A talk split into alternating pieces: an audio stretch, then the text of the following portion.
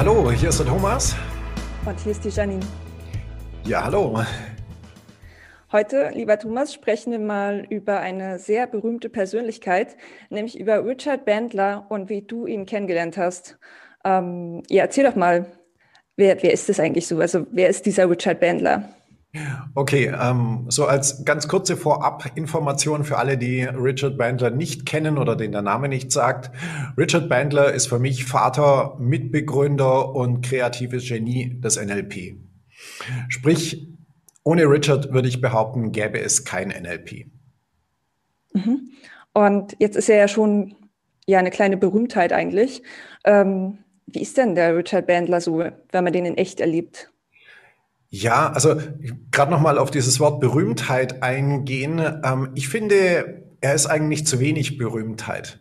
Okay. Weil für mich ist ähm, Richard Bandler wirklich vergleichbar in der Kategorie mit Leuten wie zum Beispiel Steve Jobs. Ähm, äh, ja, Elon Musk weiß ich gar nicht, würde ich äh, deutlich darunter einschätzen. Ja, ähm, eher vielleicht sogar in die Richtung von Edison oder Tesla oder irgendwie so in der Kategorie sehe ich persönlich Richard Bandler. Okay, also doch schon ziemlich berühmt. Ja, also zumindest von dem, was er gemacht hat. Also das meine ich an der Stelle. Ja, er ist gar nicht so berühmt, wie ihm eigentlich an Ehre teilhaben sollte in mhm. meiner Welt jetzt. Ja, weil ich finde schon, dass er das Leben von Tausenden von Leuten, nein, von Millionen von Leuten beeinflusst und verändert hat. Ja, viele Leute sind beeinflusst durch die Arbeit von Richard, ohne es überhaupt zu wissen. So, ja. das meine ich so ein bisschen, dass ihm da eigentlich gar nicht die Berühmtheit, ich weiß auch nicht, ob er sie braucht oder möchte, das ist wieder ein anderes Thema, ja. Ähm, aber zumindest glaube ich, dass ihm nicht die ähm, Berühmtheit äh, zuteil wird, die er eigentlich verdienen würde. Mhm, okay, verstehe. Ähm, ja, wie war denn eigentlich deine erste Begegnung mit ihm und wann war das? Genau, zurück zur Frage. ja, ähm, meine erste Begegnung war 2005, habe ich ihn zum ersten Mal persönlich getroffen auf einem Seminar. Das war damals in Zürich in der Schweiz. Und er hat dort äh, damals ein Seminar gehalten, das hieß experimentelle Hypnose. Mhm. Ähm, das Seminar gab es nur ein einziges Mal. Ich war zum Glück dort und äh, habe dort sozusagen den äh, Großmeister persönlich äh, zum ersten Mal live auf der Bühne erleben dürfen. Ja, und was hat dich da am meisten fasziniert? Ja, also verschiedene Punkte erstmal. Zum einen, ähm, als ich Richard gesehen habe, war ich erstmal ein bisschen erschrocken, muss ich ehrlich sagen, weil er war in keinem guten gesundheitlichen Zustand damals. Das hängt damit zusammen, das habe ich erst später erfahren, dass ähm, ja vor nicht allzu langer Zeit davor seine langjährige Frau, Partnerin, Gefährtin, die ähm, was ist denn jetzt? Tja, fällt mir gleich wieder ein. Ähm, ja, auf jeden Fall, seine Frau ist gestorben. Mhm. Und äh, auch das hat ihm damals doch ja zugesetzt. Er hatte damals ja einen Schlaganfall gehabt, war im Krankenhaus und hatte eine heftige Zeit hinter sich, ja. Und das war natürlich das, was ich damals gesehen habe. Ja, er war energetisch in keinem so einen guten Zustand. Er konnte damals auch nicht laufen. Er war in einem Rollstuhl, hatten wir ihn quasi aus dem Auto in den Rollstuhl rein auf die Bühne. Er ist da hochgeklettert, hat sich auf seinen Stuhl gesetzt, hat seine Show gemacht So, und wenn Richard auf der Bühne ist und spricht zum Publikum, ja, macht sein Ding, dann ist er in seiner Welt und äh, da ist er wirklich fantastisch. Also da hat man dann nicht mehr so viel gemerkt. Aber in dem Moment, wo sozusagen das Seminar zu Ende war und er wieder runter ist und man ihn dann gesehen hat, da hat man schon gemerkt, hm, dem geht's gerade nicht so richtig gut. Und das war für mich damals etwas, wo ich ähm, auf der einen Seite natürlich gesehen habe, und das war für mich auch ein sehr wichtiger Augenblick damals, weil ich ja in meiner NLP-Entwicklung, also in dem, worauf konzentriere ich mich, wo möchte ich gerne weiterlernen, und ich war bei unglaublich vielen Trainern in Deutschland, im Ausland und so weiter habe mir damals unglaublich viel angeguckt und äh, dann eben endlich zu Richard Bandler, also zu demjenigen, der das Ganze erfunden und begründet hat, zu kommen, zu sehen, okay, wie macht denn der das?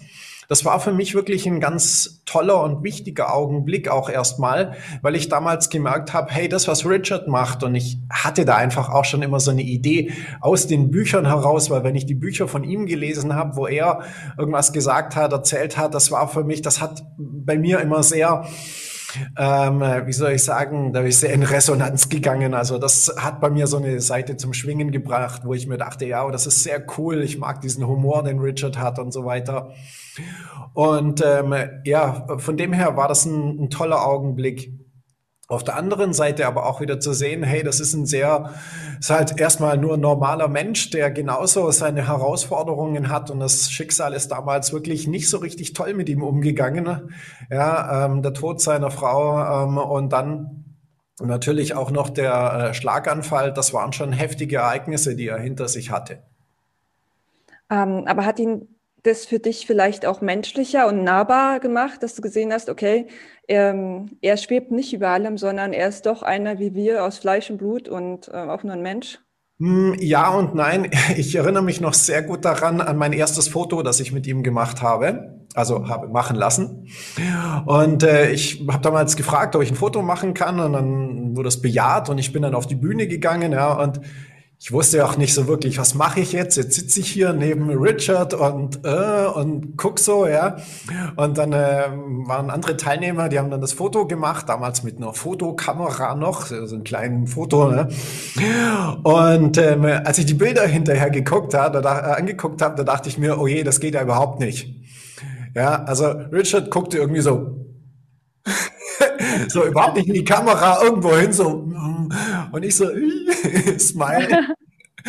Und naja, irgendwie dachte ich, so eine sehr strange Bewe Begegnung und auch das Foto war sehr strange irgendwie. Okay. Ich, ähm, hast du das Foto noch? Also ist ja eigentlich lustig, oder? So im Nachhinein. Ich habe es ähm, noch, ja. ähm, habt ihr denn noch mal eine Gelegenheit gehabt, ein schöneres Foto zu schießen, mit dem du dann. Ja, jede Menge. Also gerade diese Fotogeschichte war so eine ganz lustige Sache da dabei.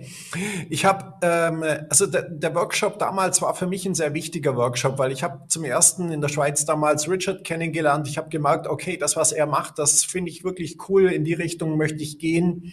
Ich habe damals einige coole Trainer dort kennengelernt.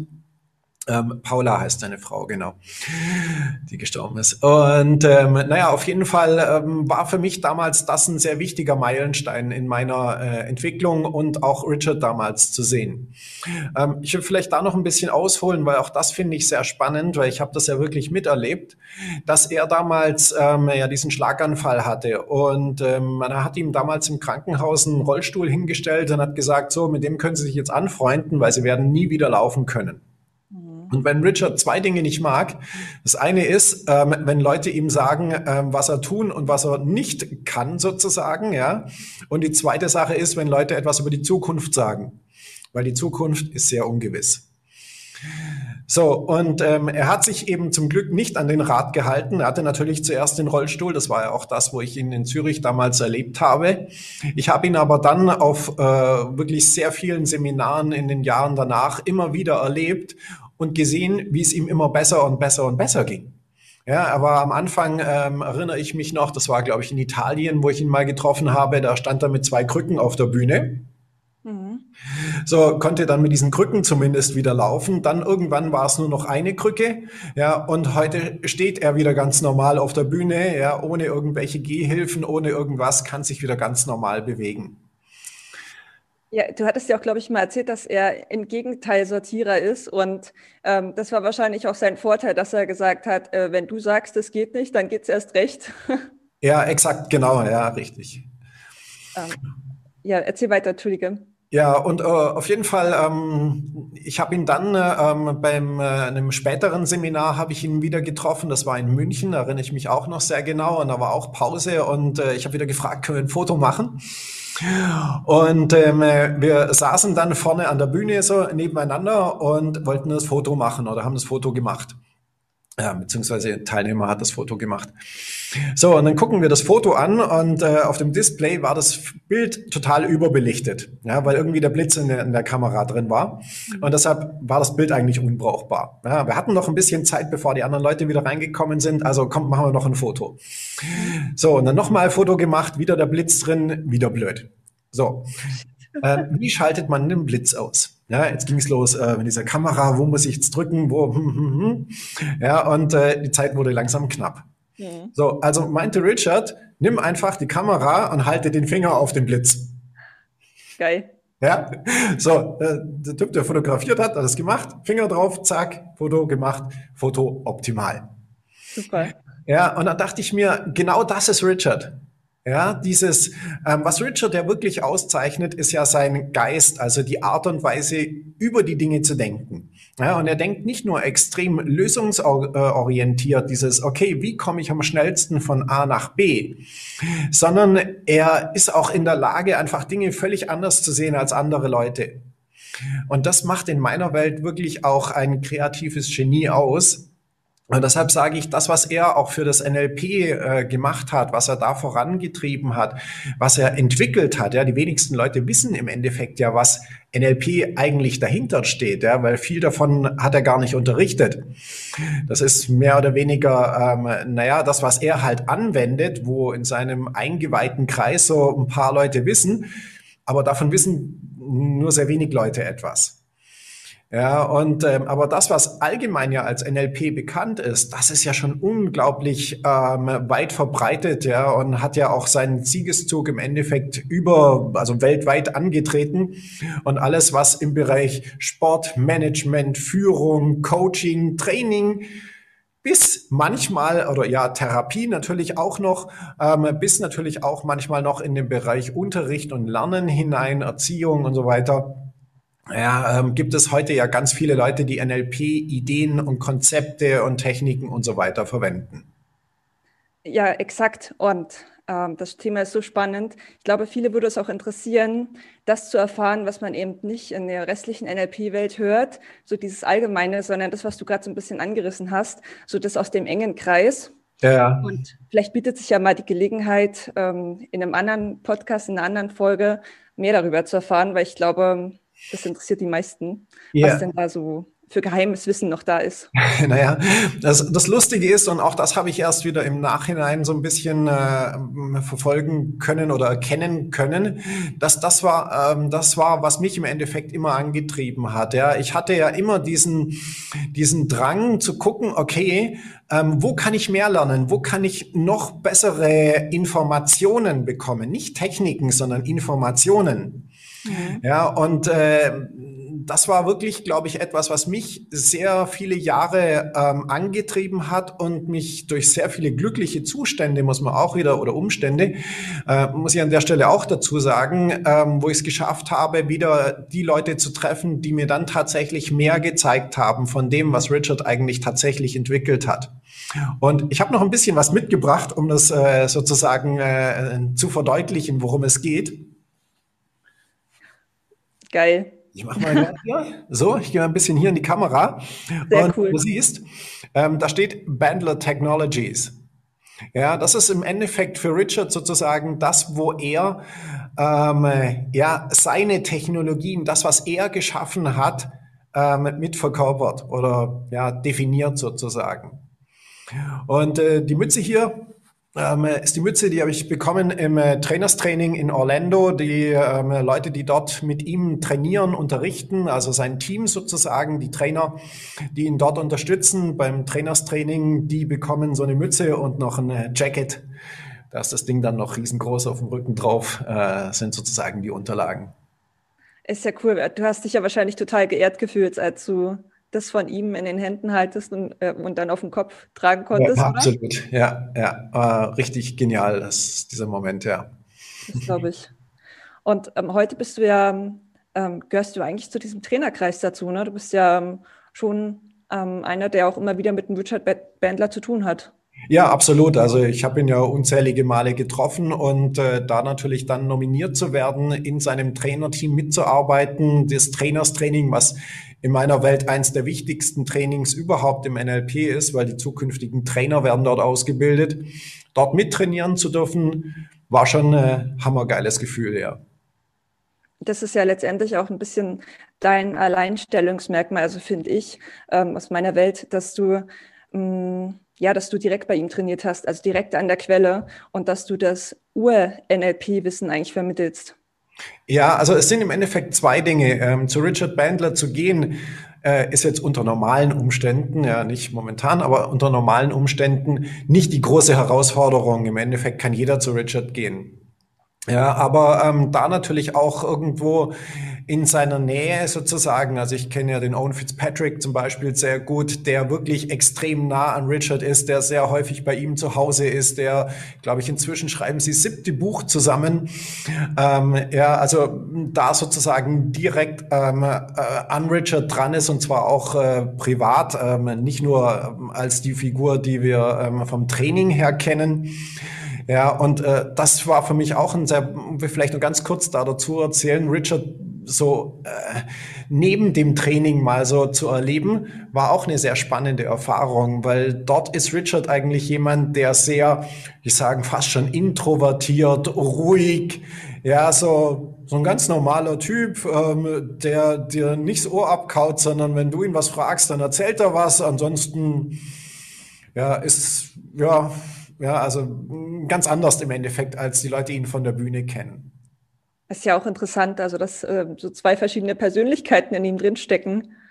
Naja, das eine ist halt der Entertainer auf der Bühne. Ja, mhm. das erleben wir ja oft, egal, auch im Showbusiness und so weiter, ja, wenn jemand auf die Bühne geht. Das ist der Job der Person. Das bedeutet, die Person darf hier ihren Job einfach professionell machen und wer auf die Bühne geht, der ist Entertainer. Ja, das Wichtigste ist das Publikum.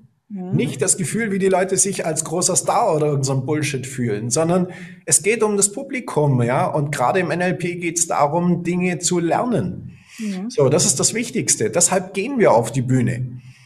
Ja, nicht zur Selbstbeweihräucherung oder irgend so ein, hm, sondern es geht darum, etwas zu machen und da darf man Profi sein. So, mhm. dass man dann im Privaten eher wieder anders ist, ist in meiner Welt absolut in Ordnung. Okay. Und konntest du ihm dann auch ein paar persönliche Fragen stellen? Äh, ja, natürlich. Wie gesagt, ich habe ihn ja schon so oft getroffen und äh, zwischen den Trainings ergibt sich immer wieder die Gelegenheit, mit ihm mal über persönlichere Dinge auch zu sprechen und natürlich auch mal ein bisschen so zu fragen, hey, mit den Geschichten von da und dem, was war denn da? Und ja, schon ganz interessante Infos dazu bekommen. Das ist lustig, ja. Ja, vielleicht magst du mal in einer nächsten Folge mit uns ähm, ein paar dieser ähm, Geschichten mit uns teilen, die so witzig sind, eigentlich, die so prägend auch für ihn sind. Ja, warum nicht? Kann man sicherlich das eine oder andere mal auspacken. Gerne. Ja, dann sage ich ähm, danke für deine Offenheit und dass du äh, so viel mit uns geteilt hast und über deine erste Begegnung mit Richard erzählt hast. Sehr faszinierend. Und dann ähm, freue ich mich, wenn wir das nächste Mal vielleicht nochmal die Gelegenheit haben, über Richard zu sprechen. Ja, gerne.